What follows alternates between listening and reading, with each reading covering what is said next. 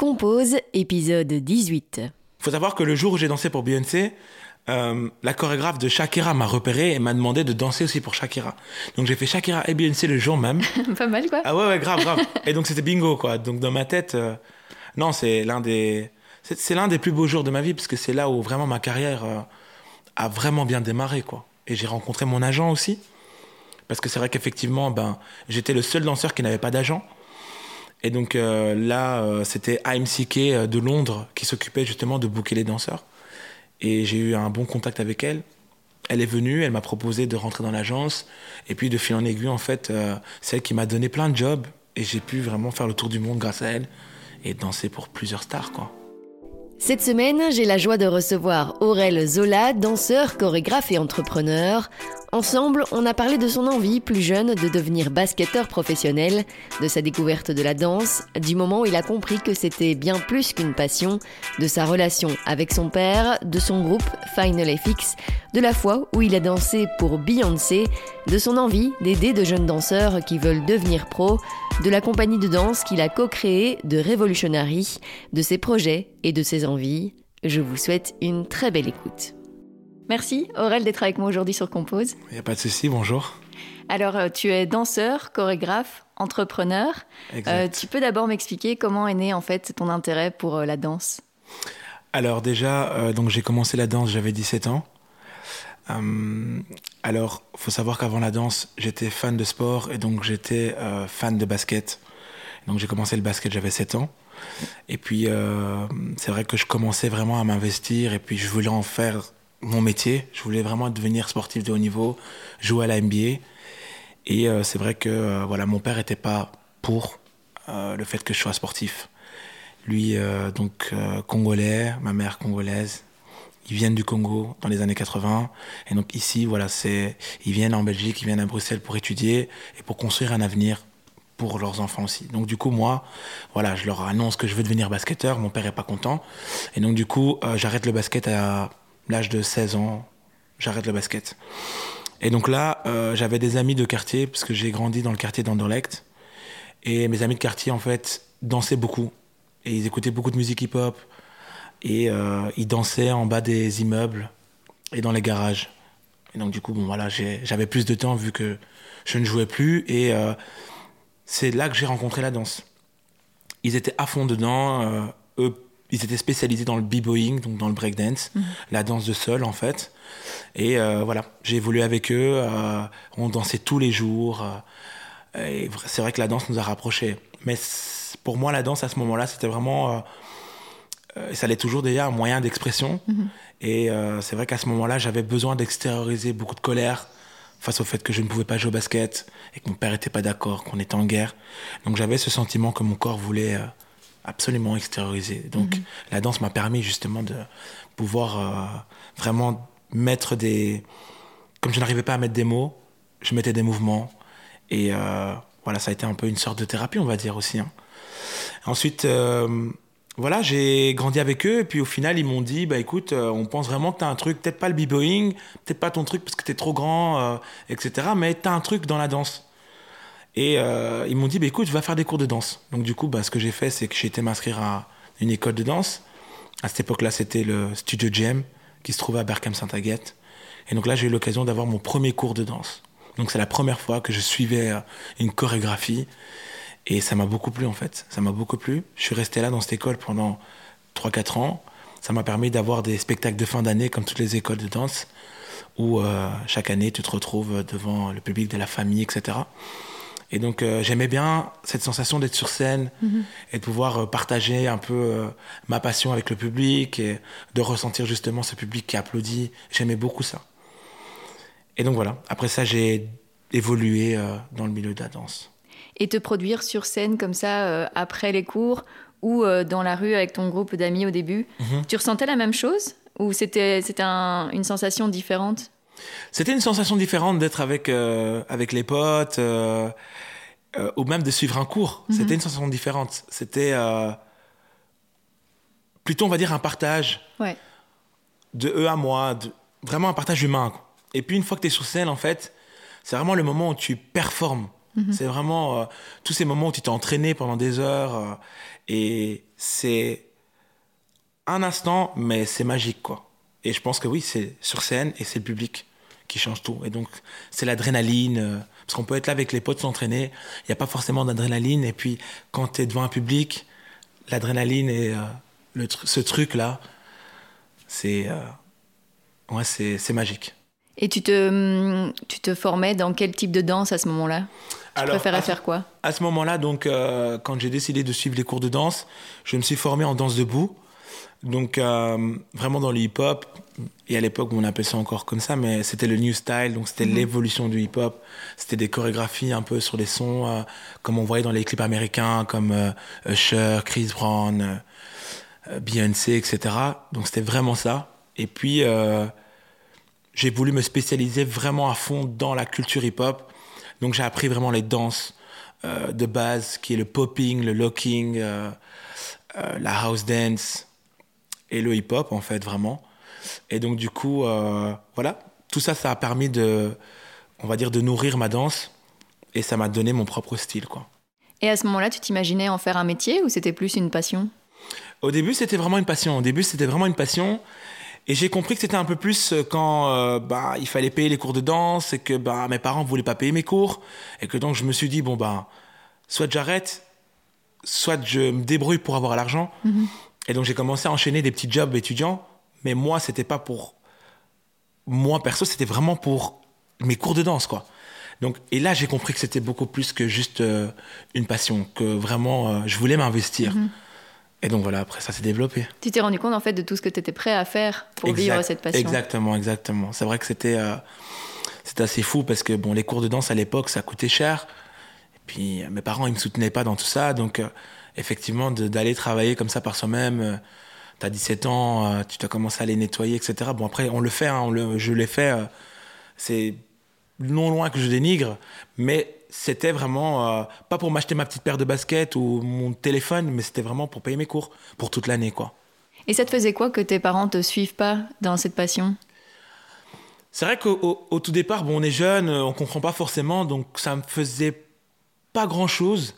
C'est juste qu'effectivement, quand je voyais euh, les parents des élèves qui venaient les voir, et puis, euh, tu sais, après, les, après le, le spectacle, on se voit et on boit un verre et on discute un peu, et ils nous donnent un peu leur ressenti face au spectacle.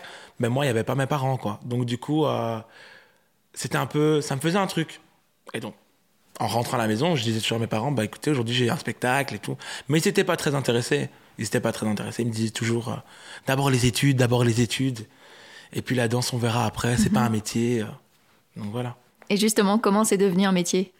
Alors, comment c'est devenu, devenu un métier, pardon Euh, On va dire, on a. Bon, il faut savoir que j'ai rencontré mon groupe, euh, qui a été vraiment, on va dire, l'une des étapes, on va dire, euh, les plus importantes dans mon parcours de danseur, parce que donc l'équipe s'appelait Finale Fix, et avec cette équipe-là, on avait, on était vraiment comme une famille, donc on s'entraînait tous les jours, on allait à la gare non-stop, on créait des chorés tout le temps, et on s'inscrivait par nous-mêmes dans des compétitions en France, et puis on allait en Allemagne, en Belgique. Et donc, euh, on gagnait pas mal.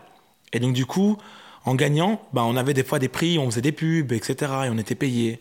Ou on nous appelait euh, pour euh, juste euh, shooter une vidéo pour promouvoir des vêtements, etc. Donc, du coup, là, on a constaté qu'on pouvait se faire un peu d'argent avec. Et puis, on nous appelait aussi pour donner cours. Et donc, du coup, là, j'ai commencé à donner mes premiers cours. Donc, je gagnais un peu d'argent. Donc, du coup, je pouvais, en plus de ça, payer mes cours avec euh, les cours que je donnais, Ouais. justement. Donc, je me suis dit, ah bah, il y a un truc, quoi. Et puis, euh, de temps en temps, j'ai aidé ma mère à faire les courses et tout. Alors, eux, ils étaient, enfin, ils étaient au courant que je ne travaillais pas. Pour eux, ils se disaient, mais euh, en fait, tu as eu cet argent, mais tu l'as eu où? J'étais, bah, je l'ai eu avec la danse. Ah, ok, ok. Et donc, du coup, c'est de fil en aiguille, en fait, que j'ai commencé à, à faire mon, on va dire, mon, mon réseau dans la danse, grâce à Finale Fix, parce qu'on devenait connu. Et puis, euh, on donnait des cours individuels. Moi, je donnais des cours dans des écoles. Et puis là, je devenais connu aussi de mon côté. Et puis après, voilà, j'ai développé un peu euh, euh, ma danse, mon réseau. et puis, voilà, comme je, dis, comme je dis toujours, un jour où tu rencontres des danseurs d'autres d'autres pays qui te disent, ben, tu sais, il y a une audition là, ou il y a un truc là, ou il y a une télé qui demande d'avoir des danseurs. Et donc ça, ça commençait à être euh, de fil en aiguille vraiment euh, un métier en fait. Mhm. C'est vraiment par des relations, par du bouche à oreille que tu peux te créer en fait un réseau quoi. C'est ça exactement, surtout dans l'art en fait, parce que mhm. bon bah, t'as beau t'entraîner à la gare et dans ta salle de danse, mais si tu sors pas de là, on ne te voit pas. Donc du coup, euh, effectivement, c'est vrai qu'en rencontrant d'autres danseurs, d'autres chorégraphes qui te voient danser, ils te disent ah t'as un truc, bah écoute j'ai une petite vidéo, tu peux pas puis tu viens, tu fais sa petite vidéo, et puis écoute, j'ai un job, on m'a appelé pour chorégraphier, tu veux pas danser? Et puis tu, retrouves, tu te retrouves à danser avec euh, d'autres danseurs. Donc voilà, c'est de fil en aiguille en fait, vraiment. Mhm. Et donc un jour, il y a eu euh, un casting pour un gros événement et pour une star internationale. Euh, tu peux un peu nous expliquer ce qui s'est passé? Oui, bien sûr. Donc je reçois un mail, enfin on reçoit un mail avec mon ex-campagne. Et donc le casting parle de audition pour les MTV Awards.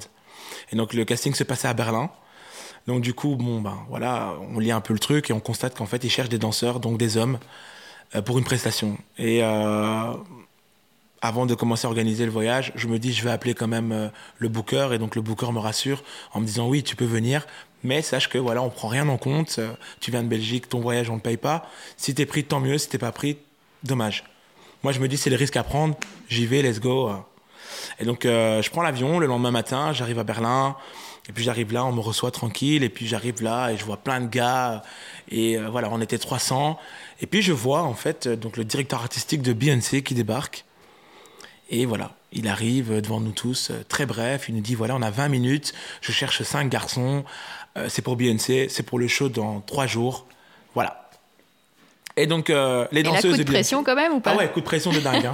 coup de pression de dingue. Puis je vois les danseuses en fait qui sont très connues de Beyoncé qui débarquent et qui nous montrent la Corée elle montre en 10 minutes, on était 300, on voyait rien. Moi, j'allais devant parce que je me dis, euh, tu peux être nice et derrière parce que je suis trop grand, mais là, euh, chacun sa chance, quoi. Donc, euh, je me mets devant, j'apprends la Corée et puis on passe par groupe. Et puis, à un moment donné, je passe et puis ils me mettent sur le côté. Et puis, à un moment donné, ils en mettent d'autres. Et puis, à un moment donné, ils disent, bon, bah voilà, pour le reste, merci à vous d'être venus. ciao. Et moi, je me dis, je regarde les autres et je dis, quoi, on est pris et tout. commence directement la répète, on monte sur scène, le mec nous explique comment ça va se passer. Bref, j'étais déjà dedans, quoi. Même pas le temps de réaliser. Ouais, J'ai réalisé, en fait, après une heure, quand Beyoncé a débarqué et qu'elle a monté euh, les, les, escaliers du stage, elle a fait la bise à tout le monde, elle a demandé à tout le monde le nom, donc elle me fait la bise. Elle me dit, Where are you from? Et moi, je dis Belgium. What is your name? Aurel. Alors elle bégayait un peu mon nom et je trouvais ça nice parce que j'ai pu avoir un peu plus de temps avec elle. Et euh, ouais, voilà, c'était euh, là à ce moment-là, j'ai compris que j'étais pris et que j'allais danser pour Beyoncé quoi. Mhm. C'était ma première star internationale. Pour moi, c'était un rêve. Et comment ça s'est passé alors le jour de l'événement? Comment tu l'as vécu? Ah, le jour de l'événement, c'était magique parce que euh, au-delà du fait de danser pour Beyoncé, c'était une grosse organisation, c'était quand même les MTV. J'avais l'habitude de regarder ça à la télé, donc du coup d'être là, euh, d'être dans les backstage et puis de voir d'autres artistes aussi. Il faut savoir que le jour où j'ai dansé pour Beyoncé, euh, la chorégraphe de Shakira m'a repéré et m'a demandé de danser aussi pour Shakira. Donc j'ai fait Shakira et Beyoncé le jour même. Pas mal quoi. Ah ouais ouais grave grave. et donc c'était bingo quoi. Donc dans ma tête, non c'est l'un des c'est l'un des plus beaux jours de ma vie parce que c'est là où vraiment ma carrière a vraiment bien démarré, quoi. Et j'ai rencontré mon agent aussi, parce que c'est vrai qu'effectivement, ben, j'étais le seul danseur qui n'avait pas d'agent. Et donc euh, là, euh, c'était AMCK euh, de Londres qui s'occupait justement de booker les danseurs. Et j'ai eu un bon contact avec elle. Elle est venue, elle m'a proposé de rentrer dans l'agence. Et puis de fil en aiguille, en fait, c'est elle qui m'a donné plein de jobs. Et j'ai pu vraiment faire le tour du monde grâce à elle et danser pour plusieurs stars, quoi. Pourquoi c'était important de d'aller à l'international en fait, de pas rester en Belgique euh, Tout simplement parce que l'opportunité est beaucoup plus grande ailleurs qu'ici. Mhm.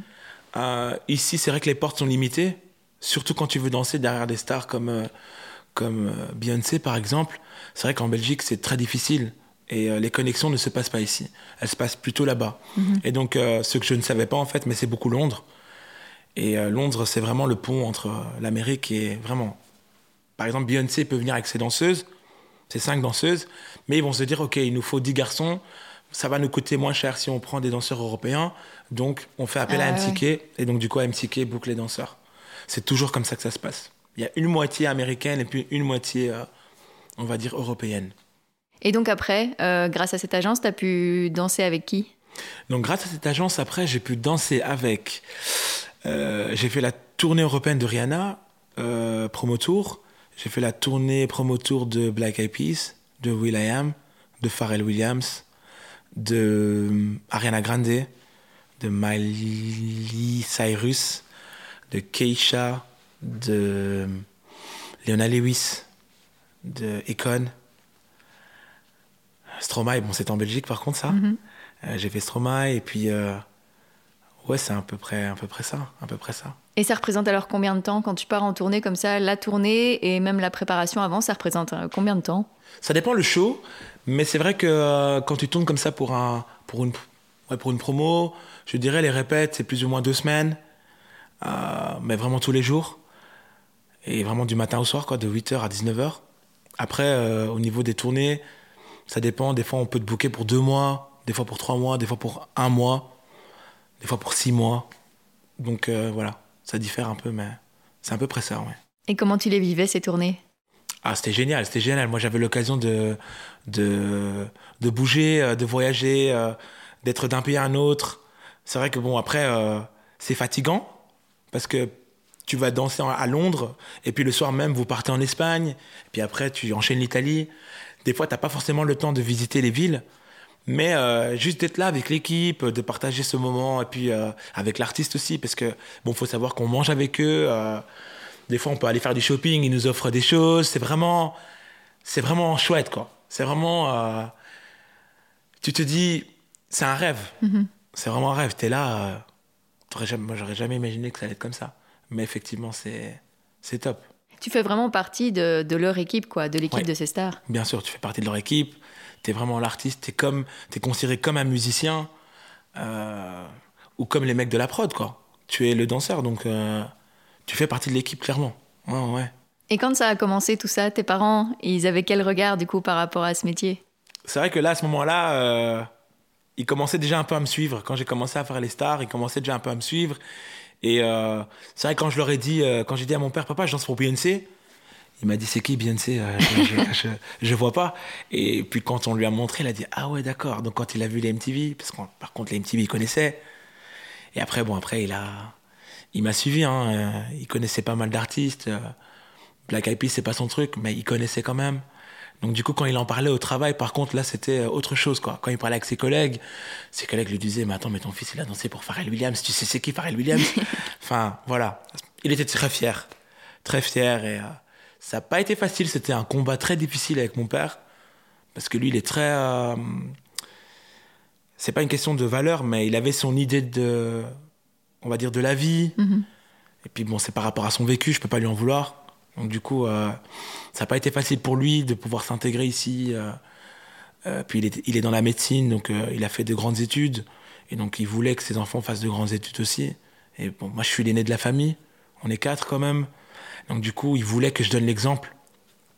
Et euh, pour lui, c'était clair que je devais faire des études de niveau. Et quand je lui ai dit que j'allais arrêter les études pour la danse, c'est vrai, il n'était pas très content, et on était en guerre. Mais après, bon, que veux-tu qu'il fasse? Il, il ne devait qu'accepter. Il- C'était une évidence. Donc, euh, j'ai dû lui prouver. Et c'est ça qui a été, euh, pour moi, un moteur dans mon parcours de danseur. Ça a été mon feu, en fait. À chaque fois que je faisais des auditions, on me prenait tout le temps. Et les danseurs, ils me disaient toujours, mais t'es toujours pris. Et je leur disais, mais tu sais, quand je suis en audition, j'ai pas de stress. Moi, le seul stress que j'ai, c'est que je puisse prouver à mon père que j'ai pris la bonne décision. Et donc, du coup, quand je faisais les castings, c'est lui que je voyais. C'était mon feu, quoi. Pas toujours positif, mais il me donnait le... ça me donnait la rage de, de, de percer, de vaincre. Et donc, euh, voilà. C'est un peu ça que j'ai euh, avec mon père. C'est un peu cette relation. En fait, en- entre guillemets, il t'a aidé en rejetant cette idée euh, Bien sûr. que, que tu fasses ton avenir dans la danse. Bien sûr, bien sûr. Il m'a aidé, c'est vrai. Après, euh, ça partait vraiment d'une émotion. Au départ, il n'a pas accepté le basket. Et donc, quand je lui ai proposé dan- la danse, il n'a pas accepté non plus. Donc, moi, j'ai eu une peur, en fait, de me dire, en fait, à chaque fois que j'ai un rêve, mon père, il me le prend. Et euh, non, ça suffit, en fait, stop. Moi, je vais le prouver que je peux aller jusqu'au bout et qu'en fait, mon rêve est bien réel, quoi. Mais donc, comme je dis, ça a été mon moteur. Et quand tu es revenu du coup de, de ces tournées, euh, qu'est-ce qui s'est passé? Qu'est-ce que tu as eu envie de faire euh, pour la suite? Alors pour la suite, c'est vrai qu'après, euh, tu rencontres pas mal de monde et puis tu as envie d'aller plus loin. en tant que danseur, c'était chouette, mais je voulais être chorégraphe. Mhm. Je voulais chorégraphier les artistes. Je voulais coacher les artistes. Donc c'est vrai qu'effectivement, là, j'étais parti sur une optique où je faisais beaucoup plus de vidéos, où j'étais en retrait. Je ne dansais plus, mais j'étais vraiment en tant que chorégraphe. Et donc je mettais ça sur Internet, etc. Et euh, d'ailleurs, j'ai une petite anecdote sur ça que je n'ai jamais racontée. Ah, C'est que euh, donc un jour je reçois euh, un, mail d'une production avec qui je travaillais qui me dit écoute bah Beyoncé elle cherche des elle cherche des chorégraphes. Donc ce serait cool que pour cette musique là tu puisses faire quelque chose. Et donc moi je suis emballé je me dis génial je fais le truc et tout. Et alors je rassemble des danseuses je crée je filme et j'envoie et donc j'ai pas de nouvelles comme ça pendant euh, pendant deux trois semaines, un mois, et puis euh, je pars à Kinshasa parce que j'avais un voyage à faire euh, euh, là-bas. Et donc j'arrive là-bas et puis les danseuses me disent ah mais en fait tu sais le clip, la musique que t'avais chorégraphiée, le clip est sorti. Je dis ah ouais, mais non c'est une blague. et donc elles me disent check parce que franchement je pense qu'elle a volé des idées que t'as placées dans la vidéo. Effectivement c'était flagrant quoi. Mais il y a eu une polémique hein, par Ouais, rapport. ouais, euh, par rapport à ce moment-là, et j'étais un peu déçu d'ailleurs. Mais bon, au final, ce n'était pas elle, c'était vraiment la production. Et en fait, ce qu'ils ont fait, c'est qu'ils ont demandé à plein de chorégraphes de donner des idées. Et en fait, ils ont rassemblé toutes les idées des chorégraphes et ils les ont mis dans un clip, quoi. Et donc, il y avait mes idées. Moi, j'étais très honoré, parce qu'au ouais. final, bon, bah, j'ai pas voulu rentrer dans cette histoire de attaquer en justice ni quoi que ce soit. J'ai trouvé ça gratifiant. J'ai pris ça comme un, on va dire, comme euh, quelque chose de positif. Je me suis dit, bah, c'est que mon travail leur a plu et que, au final, bon, bah, ils m'ont pas appelé, c'est pas grave. Mais euh, effectivement, j'ai de la valeur, quoi. Et donc, du coup, euh, voilà, ça, c'est la petite ane- anecdote. Et euh, j'ai fait ça pour plusieurs artistes. J'ai fait vraiment des submissions, ce qu'on appelle vraiment des mises en situation. Et euh, j'ai envoyé à pas mal d'artistes. Et puis, ouais, j'ai chorégraphié aussi, notamment en Flandre, pas mal de gens, pas mal de, pas mal d'artistes flamands très connus comme Natalia, avec qui je m'entendais très bien.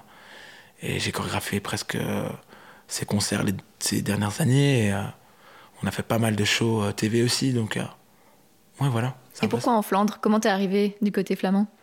Euh, j'ai commencé euh, à côté, enfin j'ai commencé à danser du côté flamand très tôt d'ailleurs. C'est d'ailleurs là que j'ai eu mes premières expériences vraiment en tant que danseur.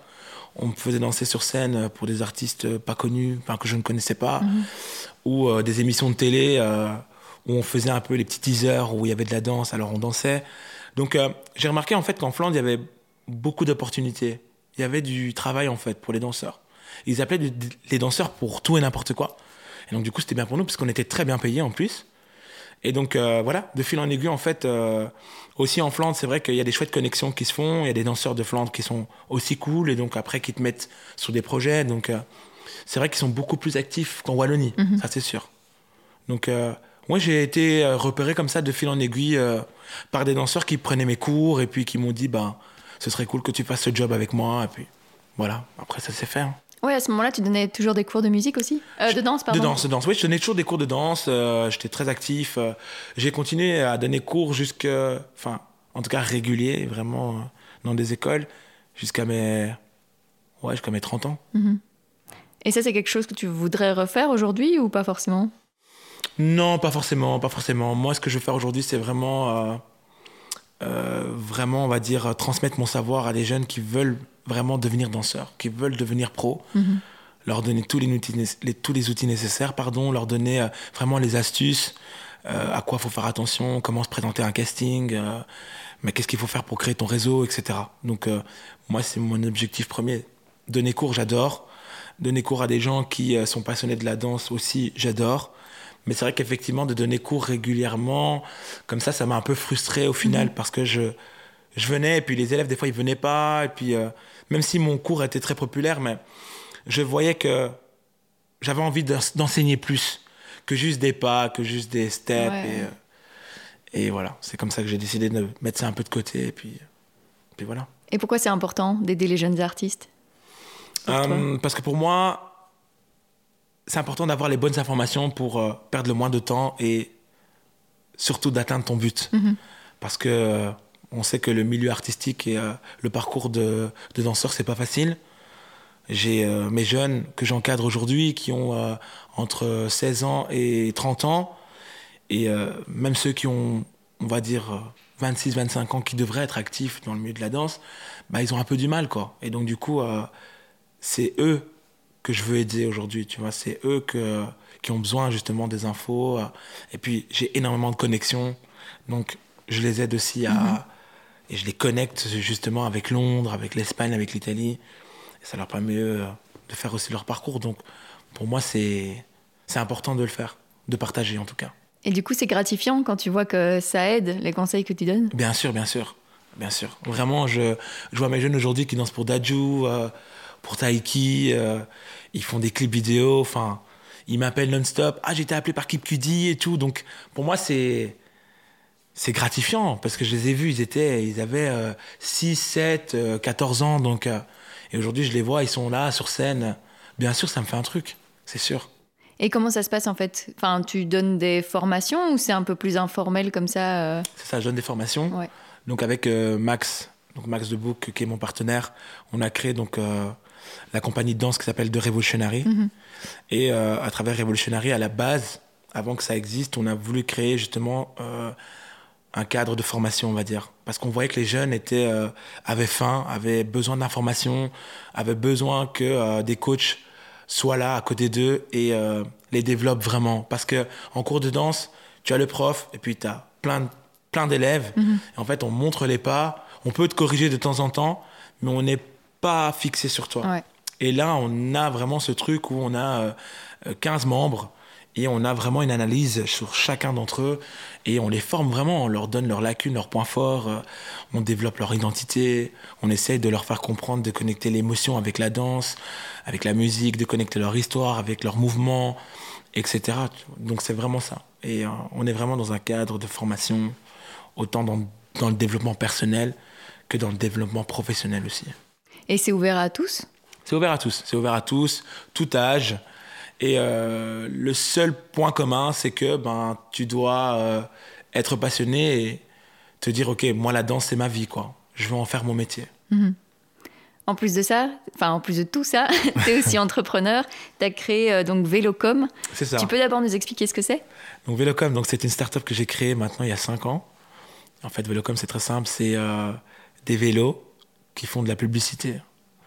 Mais je vais être plus précis, vraiment, c'est on va dire, euh, une agence de communication spécialisée dans la publicité d'affichage à vélo. Mhm. Donc on a ces vélos verts que j'ai créés, qui sont en fait les messagers, qui sont euh, euh, des vélos qui vont communiquer pour les commerces, les événements, les sociétés, les startups. Et à la base, j'ai créé ça parce que j'avais un ami qui avait un magasin et qui était euh, ben dans le quartier de, d'Ixelles, mais il avait peu, peu de visibilité. Mhm. Donc il a dû faire faillite, il a dû fermer. Et donc du coup, en échangeant avec lui, il m'a fait comprendre qu'effectivement, ben, les commerces qui euh, s'implantent dans un, dans un quartier, ben voilà, ils ont du mal à essayer d'avoir une, clientèle euh, du quartier, tout simplement, de proximité. Et donc du coup, ben, je me suis dit, ben, pourquoi pas créer de la pub pour eux et c'est vrai que pour les commerçants, c'était cher. La publicité que vous voyez sur les abribus ou mhm. C'était énormément euh, d'argent. Et donc, du coup, je me suis dit, bon, bah, je vais créer une pub qui soit bah, à juste prix et qui permette euh, aux commerçants de se faire voir un peu partout. Et donc, j'ai créé cet affichage qui circule mobile. Et puis, l'idée du vélo est arrivée. Et puis, le vélo vert est arrivé parce que le vert est sensible. Et donc, euh, les gens sont très sensibles à tout ce qui est green aujourd'hui. Et donc, voilà. Après, je, j'ai, on va dire, créé une équipe. Aujourd'hui, on est cinq. Mm-hmm. Et voilà, on, ça fait cinq ans qu'on est, euh, qu'on est là. C'était une première pour moi parce que j'ai étudié la com, mais euh, c'était pas du tout mon truc. Mais pour moi, c'était plutôt le challenge mhm. de, changer un peu, de faire autre chose. Parce que j'estime que chaque être humain euh, est capable de créer plusieurs choses. C'est pas parce que tu es spécialisé en peinture que tu ne peux faire que ça. Je pense qu'on peut faire plein de choses. Et dans ma tête, c'est tous les jours, j'ai plein de projets, j'ai envie de faire plein de choses. Des fois, je me dis, euh, calme-toi, Aurel. Euh, d'abord, que tu plus structuré, es, tu vois. Mais euh, voilà, je suis, je, suis, je suis comme ça, j'aime bien entreprendre. et Vélocom, ouais, c'est un projet qui me tient à cœur, vraiment. Et justement, comment tu te structures? Alors, comment je me structure? Bah Déjà, j'ai sur mon mur, j'ai plein de post-it, j'ai plein de lignes du temps, j'ai tous mes projets. Et puis, voilà, je sais que la semaine, j'ai principalement du lundi au samedi où je peux être très actif. Et donc, du coup, voilà, je séquence mon temps, quoi. Je me dis, voilà, le lundi, je vais travailler sur Vélocom, le mardi, plutôt sur du Revolutionary. Parce qu'aujourd'hui, c'est vrai que, au-delà du centre, euh, en fait, au-delà de la, de la formation que j'offre aux jeunes, ben, c'est devenu une compagnie de danse. On, vraiment, on démarche pour qu'on puisse avoir des contrats. Et on a pas mal de contrats pour des marques comme BMW, Snipes, etc. Donc, du coup, euh, c'est pour donner aux jeunes euh, vraiment cette expérience de la scène et du métier et puis, euh, donc, je m'occupe de Revolutionary. Et puis, euh, voilà, entre-temps, j'ai aussi mes, mes coachings privés euh, que je donne. J'aide aussi des amis à se développer aussi dans l'entrepreneuriat. Je leur donne un peu les, les filons que moi j'ai eus. Donc, voilà, je structure un peu en fonction des jours. C'est un peu ça, ouais. Et dans tout ça, tu trouves encore le temps de danser? Je trouve encore le temps de danser dans tout ça, ouais. Parce que mon corps me demande de danser, tout simplement. C'est quelque chose que j'arrêterai jamais. Mm-hmm. Des fois, je me projette quand j'aurai 90 ans, je me dis, mais je serai toujours en train de faire des moves. Euh, ça fait partie de moi, vraiment. Donc, euh, non, le temps, je le trouve pour danser, vraiment. Et euh, avant, vraiment, il y a longtemps, tu t'imaginais un jour devenir entrepreneur, devenir indépendant, avoir comme ça tous tes projets perso? Non, pas du tout. Pas du tout. C'est vrai que au départ, bon, j'ai commencé la danse, donc je voulais danser. Et puis, voilà, au fil des années, j'ai compris que il fallait entreprendre pour, mhm. pour percer dans la danse. Et puis, euh, ça m'a appris plein de choses. Et en fait, après ça, bon, bah, quand j'ai euh, eu, je crois, 30 euh, ans, 31 ans, je me suis dit, bon, j'ai fait pas mal, j'ai tourné pas mal, j'ai fait tout ce que je voulais faire. Aujourd'hui, j'aimerais vraiment mettre mon temps dans un autre challenge. Et donc, j'ai développé, voilà, ma startup. Et donc, au final, en fait, le fait d'avoir entrepris ma carrière, ça m'a permis, en fait, d'avoir déjà une certaine structure, mm-hmm. une certaine logique. Et donc, ça m'a permis de développer mon projet. Même si j'étais encadré par, euh, par des, euh, des, On appelle ça des euh, guichets d'économie locale. Ils m'ont vraiment encadré, ils ont encadré mon projet, etc. Ils m'ont appris aussi beaucoup de choses parce que, bien sûr, il y avait beaucoup de choses que je connaissais pas. Mhm. Donc, du coup, voilà, effectivement, c'est vrai que j'aime entreprendre. Vraiment, j'aime entreprendre. Et voilà, c'est quelque chose que je pense que je n'arrêterai jamais. Plus tard, je crois que j'investirai dans des projets, mhm. dans la jeunesse, euh, etc. Et ça te fait quoi d'ailleurs d'être ton propre boss? C'est à la fois stressant et à la fois euh, ça me plaît. Ça me plaît parce que j'ai pas de pression. Mhm. Mais c'est stressant parce que le, matin, tu dois te lever. Le matin, tu dois. Euh, c'est une autodiscipline, quoi. Mhm.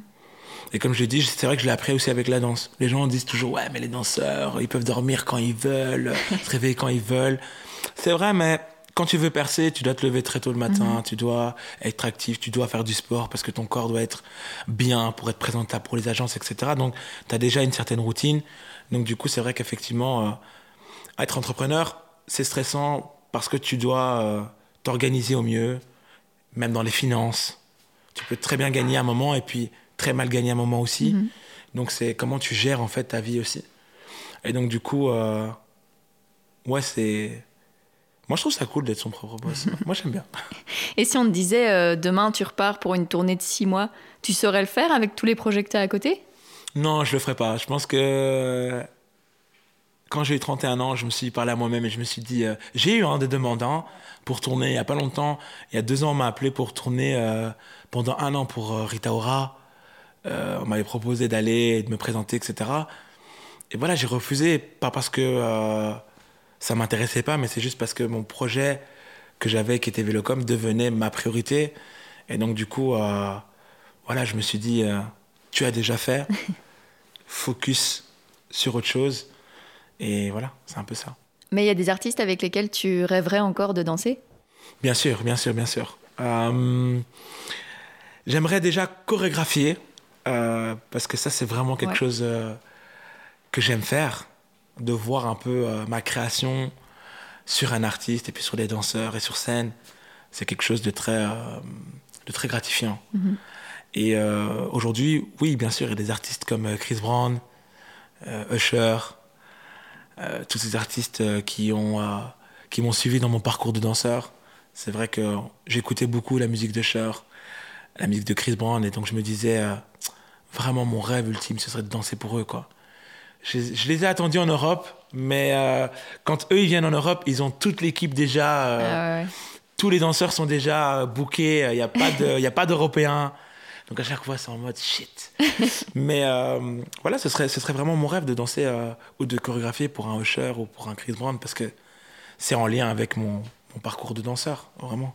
Et tous les jeunes que tu as en formation, justement, ils connaissent ton parcours de danseur, ils savent que tu as dansé pour euh, Beyoncé, Will.i.am, Pharrell Williams, etc. Et ils se projettent, enfin, ils aimeraient être toi. ils aimeraient, c'est vrai. C'est vrai que Bon, il n'y a pas si longtemps que ça, euh, ils ont su qu'effectivement j'ai euh, j'ai dansé pour autant de stars. Ils ne le savaient pas mhm. parce que c'est pas quelque chose que je prône et que je dis. Mais euh, c'est vrai qu'ils sont très. ils sont inspirés. Ils sont inspirés. et puis que quand je leur donne des conseils, ils comprennent que bah, j'ai un vécu derrière et que j'ai de l'expérience et qu'ils doivent écouter ce que je leur dis. C'est En fait, c'est une information garantie. Donc voilà, c'est comme je disais, ils sont très inspirés. Ils me disent souvent, euh, mhm. franchement, tu nous inspires avec ton parcours. J'aimerais avoir le même. Et moi, je leur dis non, j'aimerais que tu sois mieux que moi. J'aimerais que tu ailles plus loin que moi. Vraiment, c'est, c'est, je, dirais, c'est pour moi en tant que danseur d'avoir eu une telle carrière. C'est le, c'est la satisfaction, on va dire, mhm. ultime en tant qu'artiste. Ouais. Quel conseil tu donnerais de manière générale aux jeunes danseurs? C'est le conseil que je donne toujours, c'est euh, bah déjà de jamais abandonner, parce que le chemin est très long et il peut être très difficile. Donc, euh, dans la galère, il faut savoir que cette galère, c'est quelque chose qui va vraiment leur permettre de grandir en tant qu'artiste, en tant qu'être humain. Donc, euh, de ne jamais abandonner, même s'il y a des obstacles, de toujours continuer, de toujours avoir son objectif de vue. Et puis, de vraiment apprendre à analyser son environnement c'est très important en tant qu'artiste de pouvoir comprendre que d'avoir un réseau, c'est important. D'avoir une belle image, c'est important. D'avoir des belles photos, de belles vidéos, d'entreprendre, d'aller toquer aux portes, d'aller faire connaissance avec d'autres danseurs, euh, d'aller au cours de, chorégraphes connus pour se faire remarquer. Tout ça, ça fait partie en fait du, euh, du système, ça fait partie du jeu. C'est euh, c'est pas en t'entraînant dans ta salle de danse ou en allant au cours euh, à Bruxelles que tu vas percer. Non, il y a bien plus loin, ça va bien plus loin que ça. Donc euh, il faut vraiment euh, s'entreprendre, se prendre en main, d'avoir un objectif, de structurer aussi son travail. Et je le redis encore, c'est vraiment structuré, c'est vraiment de se dire, ok, moi je veux danser pour Matt Pokora, c'est qui le chorégraphe de Matt Pokora? Ok, il se trouve en France, mm-hmm. ben, je vais aller en France, je vais aller en France avec mes outils, quels sont mes outils, mes photos, mes vidéos, et moi, ma personne, euh, mon dynamisme, etc. Et tu vas et tu te présentes vraiment, d'essayer d'aller viser les agences aussi. Il y a des agences partout dans le monde. En Allemagne, il y a de grandes agences. À Londres, il y a de grandes agences. Donc vraiment, de ne pas avoir peur euh, d'aller, de parler anglais, il n'y a pas de souci. Euh, la langue ne doit pas vous arrêter. D'ailleurs, moi, à l'époque, je parlais vraiment pas anglais et j'allais toquer aux portes. Quoi. Donc voilà, il faut foncer, il faut avoir son objectif et croire, croire en soi. Quoi croire en ses rêves, pas abandonner. Il faut essayer, il faut aller, quoi. Vraiment, ça, c'est le message. T'aurais aimé qu'on te dise tout ça, au oh, toi de 17 ans? Oh oui, vraiment. Vraiment, le plus dur, c'est que moi, je l'ai pas eu, en fait. Mhm. J'ai rencontré des gens dans mon parcours qui m'ont dit c'est vrai que tu as un truc, tu danses bien, tu chorégraphies bien, continue. Mais euh, j'étais jamais au courant des castings. J'étais jamais au courant de, de comment faire pour arriver là. Mhm. Et donc, euh, j'ai dû l'apprendre par moi-même. Et effectivement, c'est vrai qu'aujourd'hui, euh, je trouve que c'est une info qui est nécessaire pour les artistes. Parce qu'on n'a pas tous ce même mental, et c'est vrai, on est tous différents. Mhm. Mais euh, c'est vrai que quand on a les infos, ben, ça donne un peu plus d'espoir, on va dire. Et donc, du coup, euh, tu as un objectif plus précis, quoi. Que de te dire, OK, je suis dans ma salle de danse, par où je commence. Mhm. Donc voilà, c'est un peu ça. Et alors, en 2021, il y a eu le prix euh, Golden Afro Artistic Award. Exactement. Ça t'a fait quoi de recevoir ce prix, d'avoir cette reconnaissance? C'est vrai que j'étais très honoré. J'étais très honoré parce que ça m'a vraiment mis en lumière, surtout euh, en Belgique, à Bruxelles, ce que je n'étais pas vraiment. Mhm. Oui, je l'étais dans le milieu de la danse, mais pas dans le milieu culturel, par exemple, ou autre. Et c'est vrai qu'effectivement, de recevoir ce prix, déjà, c'est très gratifiant parce que ça met vraiment... Euh, ça donne de la valeur au travail euh, et en, recevant ce, ce, trophée, je me suis vraiment vu euh, au tout début dans les gares, en train de galérer et de me dire bah, j'espère qu'un jour je recevrai un prix mhm. pour ma carrière. Déjà de faire ma carrière et de recevoir un prix, c'était un rêve. quoi. Et donc de le recevoir, vraiment, c'était on va dire un peu, euh, ouais, un peu l'aboutissement de, de, pas la fin de ma carrière, mais c'est un peu ça, quoi. Mhm. De se dire, ben voilà, ce trophée, c'est, c'est tous les, toutes les heures que tu as passées à t'entraîner, euh, toutes les stars que tu as rencontrées et tout le temps que tu as donné à ta passion. Voilà, c'est, c'est là.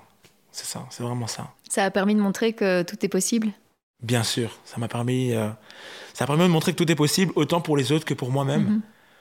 Et euh, c'est vrai que c'est très gratifiant en fait de, de recevoir un prix.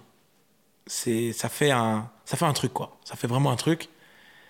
Et je le souhaite à tout le monde, je le souhaite à tous les artistes d'ailleurs de, de recevoir un prix comme, comme moi je l'ai reçu. Vraiment, c'est, c'est top. Quels sont euh, tes futurs projets, du coup, toi qui aimes euh, entreprendre?